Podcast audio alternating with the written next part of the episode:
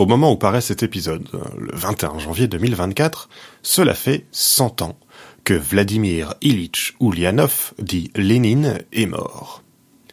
Lénine, figure historique incontournable du XXe siècle. Dirigeant de parti, puis dirigeant d'un État, figure enfin philosophique et forcément militante. Lénine est l'auteur d'une pensée politique ancrée, c'est moins qu'on puisse le dire, dans le réel, dans le vécu historique, dans la pratique. Alors après une certaine absence éditoriale en France, en effet peu de livres de Lénine sont eux-mêmes édités par des éditeurs importants, de nombreux ouvrages paraissent ou reparaissent en ce début d'année pour commenter l'œuvre du révolutionnaire russe.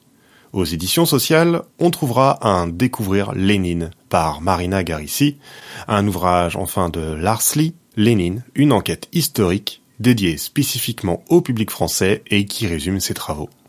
Aux éditions Communardes, c'est le livre La pensée de Lénine de Lukács qui est réédité. Enfin, pour terminer ce petit corpus, Guillaume Fondu a fait paraître aux éditions critiques un Que faire de Lénine, qui résume sa pensée tout en questionnant sa pertinence éventuelle à l'heure actuelle. Alors, comme le décrivent Guillaume Fondu ou Marina Garissi, deux tendances s'opposent frontalement pour caractériser Lénine depuis pas mal de temps. Celui qui en fait un inventeur du totalitarisme, qui en fait un dictateur à peine plus respectable que Staline, et celle de l'autre côté qui le décrit comme un émancipateur sincère, un révolutionnaire de génie. Légende noire et légende dorée s'affrontent encore aujourd'hui. Mais qu'en est-il réellement donc de la pensée de Lénine? Comment faire la part des choses entre les analyses et les jugements des uns et des autres, des dénonciateurs et des zélateurs?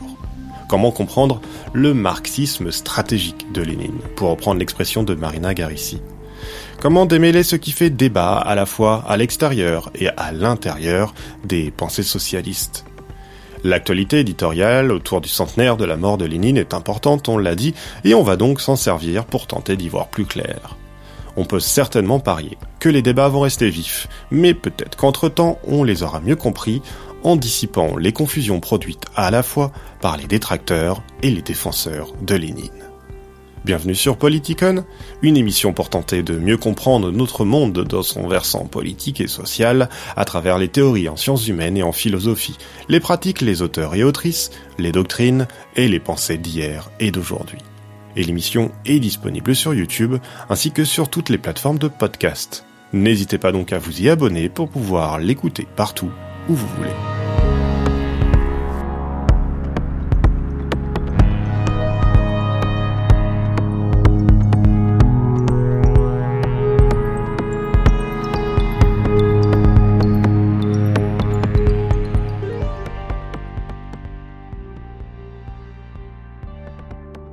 Alors avant de plonger dans la pensée de Lénine, plus spécifiquement, on va commencer par retracer rapidement le contexte historique et social de la Russie et les éléments marquants et pertinents de la vie de Lénine.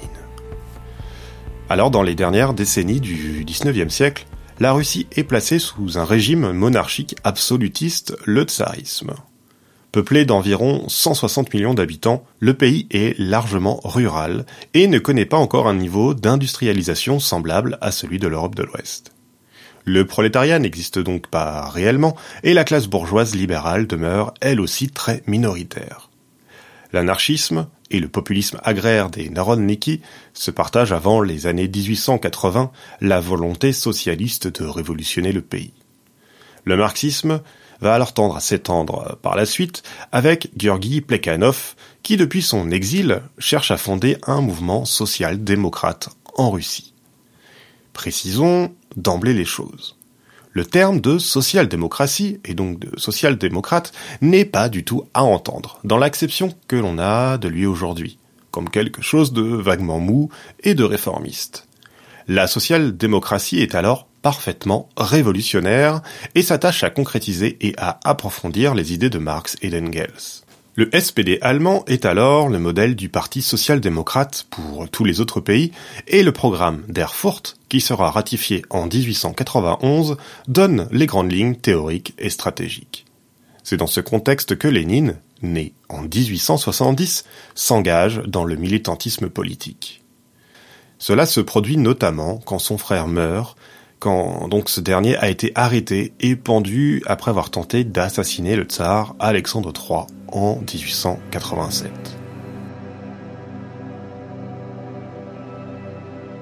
Entre la fin des années 1880 et les années 1890, Lénine lit Marx et se fait alors social-démocrate révolutionnaire. Il s'oppose aux populistes russes avant d'être exilé en Sibérie jusqu'en 1899. En 1900, il rencontre Plekhanov. Ils entreprennent, avec un autre révolutionnaire, Julius Martov, la publication d'une revue, L'étincelle. En 1902, il fait paraître un texte fameux, Que faire, qui initie véritablement sa pensée stratégique. En 1903, le congrès du Parti ouvrier social-démocrate de Russie se solde par une fameuse division entre deux tendances, les bolcheviks de Lénine et les mencheviks de Martov. La première différence entre ces deux courants, le premier que l'on peut traduire par majoritaire et le second par minoritaire, tient à l'idée d'inclure plus ou moins de monde au sein du parti. Lénine souhaitant de son côté un mouvement encadré et bien formé, mais non massivement d'emblée ouvert à tous. On va y revenir. Arrive 1905 et la première révolution russe. Le tsar fait tirer sur la foule lors du dimanche rouge du 9 janvier. Et le mouvement s'amplifie. Le parti libéral est créé et dans le même temps des assemblées de paysans et d'ouvriers se forment. Ce sont en russe des soviets. Alors que la défaite s'avère actée du côté révolutionnaire, la scission entre bolcheviks et mencheviks est définitive. Les derniers souhaitent se rapprocher des libéraux, les premiers demeurent radicaux. Au sein de la social-démocratie, Lénine combat d'un côté les mencheviks et de l'autre côté ceux qu'il désignera comme gauchistes et qui sont les révolutionnaires refusant de jouer sur plusieurs fonds stratégiques, notamment celui des institutions officielles et des élections. Les années passent et en 1914 commence la Première Guerre mondiale. Avec elle s'initient également de nouvelles scissions au sein de la social-démocratie et des socialismes en général. En cause, le ralliement à la guerre. En Russie, en février 17, une nouvelle révolution éclate et le tsarisme est défait en mars. Un gouvernement provisoire est installé, mais il ne survit pas à la prise du pouvoir par les bolcheviks en octobre. L'Assemblée constituante, élue en novembre, est dissoute par le nouveau gouvernement et en mars 1918, la paix de Brest-Litovsk est signée, mettant fin à la guerre avec l'Empire allemand. En Russie, la guerre civile fait rage entre les contre-révolutionnaires et les bolcheviks. D'un point de vue plus personnel, la santé de Lénine se fait déclinante et il subit plusieurs attaques cérébrales, il se retire après mars 1923 de la vie publique, alors que le bolchevisme achève de se bureaucratiser. Il meurt le 21 janvier 1924.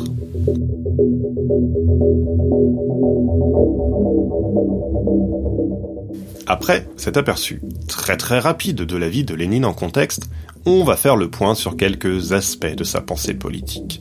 On va revenir sur la question de l'organisation et de la stratégie révolutionnaire avant de voir comment cette pensée s'est confrontée aux circonstances de 1917.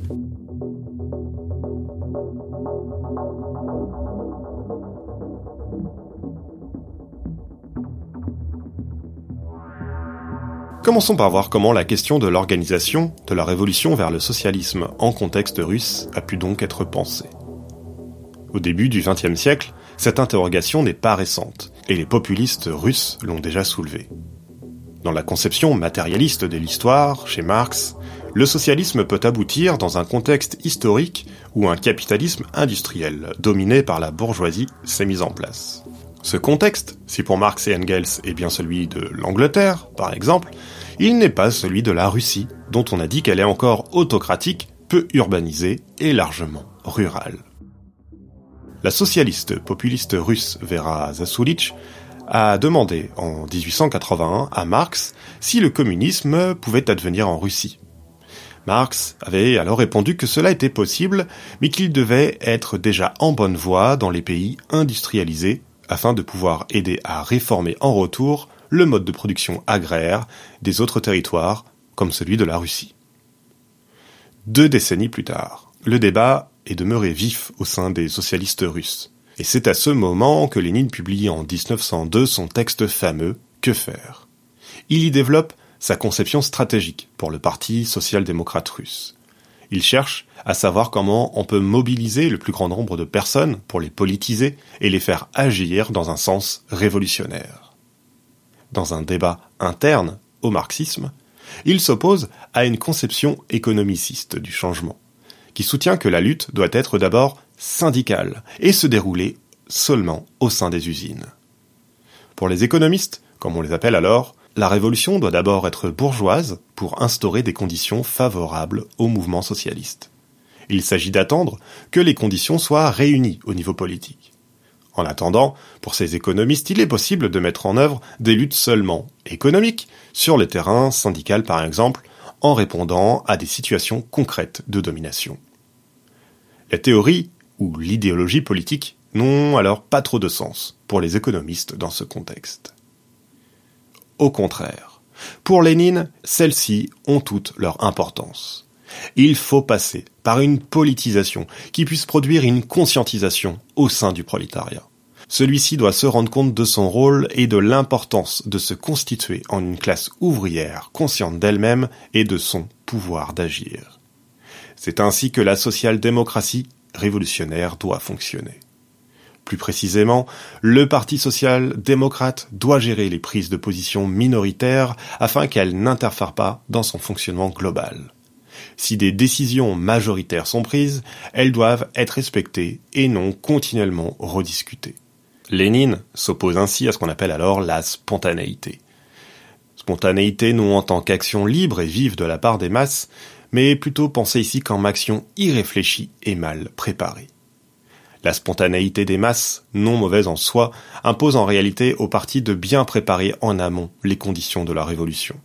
Dès lors, lorsque cette spontanéité surgit, en fonction d'événements parfois imprévisibles, le parti est préparé à l'accompagner et à la guider afin de viser le succès révolutionnaire. Contre les économistes, on l'a dit donc, Lénine souhaite mener une politisation des prolétaires depuis le parti, et non depuis les luttes syndicales ou simplement économiques. Il faut alors des membres du parti bien formés et bien aptes à diffuser le message le plus clair et le plus efficace afin de conscientiser le plus grand nombre.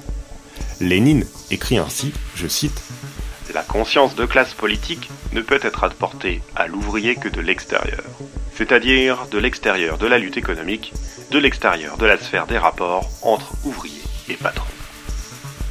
Dans le détail, cela signifie également que le parti ne doit pas tant s'adresser aux ouvriers qu'à la société tout entière, en montrant comment le prolétariat représente une classe capable d'émanciper et de libérer la société tout entière de l'exploitation et de la domination. Le parti doit être organisé, en étant centralisé, unifié, pour diffuser un message cohérent capable d'unifier les masses, notamment à travers la presse écrite. Toutefois, dans un contexte où les libertés politiques d'expression, de la presse, de réunion, etc. sont inexistantes, la social-démocratie a pour tâche aussi d'inscrire son combat dans la concrétisation de celle-ci. En effet, c'est seulement lorsque les libertés politiques seront bien établies que les idées révolutionnaires pourront être diffusées et proclamées de manière large et légale.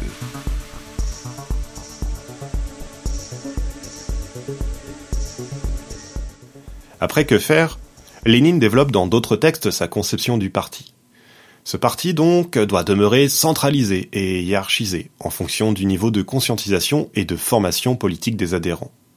Les membres les plus formés et conscients politiquement occupent le centre. Ils sont ceux qui peuvent gérer l'organisation de manière efficace en semi-clandestinité et échapper ainsi à la répression qui est vive évidemment à l'époque du tsarisme. Tandis donc qu'au fur et à mesure qu'on s'en éloigne, on trouve des membres plutôt occupés à d'autres tâches plus pratiques, agissant en fonction, bien évidemment, des décisions du parti. Comme on l'a dit, le parti tient un rôle de dirigeant et d'accompagnement, qui n'impulse pas nécessairement, mais est toujours prêt pour guider les mouvements spontanés qui peuvent surgir. Dans le contexte agraire de la Russie, la paysannerie est massive. Pour Lénine, le prolétariat ouvrier a pour rôle de conduire, depuis le parti, l'hégémonie révolutionnaire. Autrement dit, les ouvriers doivent accompagner et guider les paysans pour mener un front commun permettant le succès de la révolution et la mise en place future du socialisme. Le prolétariat constitue en effet la classe qui, en s'émancipant, émancipe la société tout entière. De leur côté, les mencheviks souhaitent plutôt s'allier avec la bourgeoisie libérale afin de soutenir d'abord la révolution bourgeoise démocratique, puis enfin la révolution socialiste. Lénine considère cette stratégie comme très hasardeuse, c'est le moins qu'on puisse dire. Il est néanmoins conscient qu'il est impossible d'appliquer le socialisme directement en Russie, et que de nombreuses étapes de transition seront nécessaires. D'abord contre l'autocratie et pour la démocratie, et enfin pour mener la transformation sociale vers une société socialiste aboutie. Il pense toutefois que c'est au prolétariat d'agir en premier lieu. Hostile à la stratégie d'alliance avec la bourgeoisie de manière permanente, Lénine envisage tout de même la nécessité de participer aux institutions de l'État pour faire passer des messages révolutionnaires. De 1905 à 1920, année de l'apparition de la fameuse brochure La maladie infantile du communisme, le gauchisme, il défend la tactique du parlementarisme et du jeu électoral, et ceci à des fins de propagande, mais aussi pour faire comprendre en masse que ce terrain ne sera pas celui sur lequel la révolution pourra aboutir au final.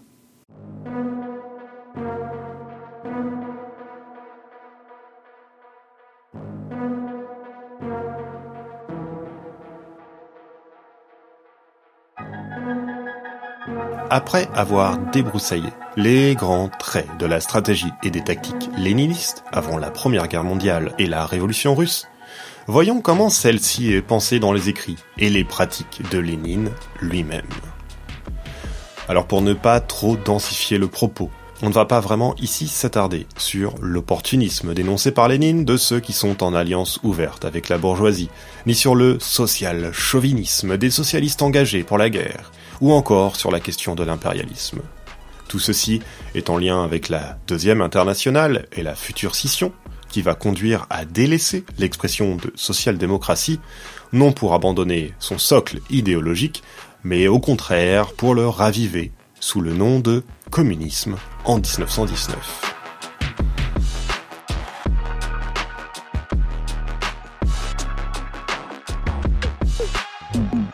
Après ce qu'on a vu dans la première partie de l'épisode, on peut revenir d'emblée sur l'enjeu de la liberté politique après la révolution de 1917.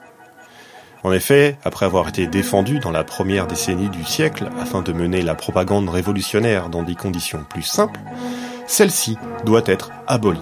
Dans un contexte où la guerre est ouverte entre le pouvoir ouvrier, qui cherche à se façonner, et une bourgeoisie sur le qui-vive.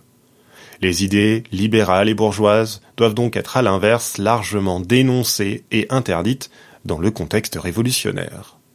En août 1917, Lénine écrit le livre qui s'intitule L'État et la Révolution. Il y développe sa conception de l'État comme outil à conquérir. L'État, traditionnellement au service des dominants et donc de la bourgeoisie en régime capitaliste, peut se faire, pour un temps révolutionnaire, État des prolétaires.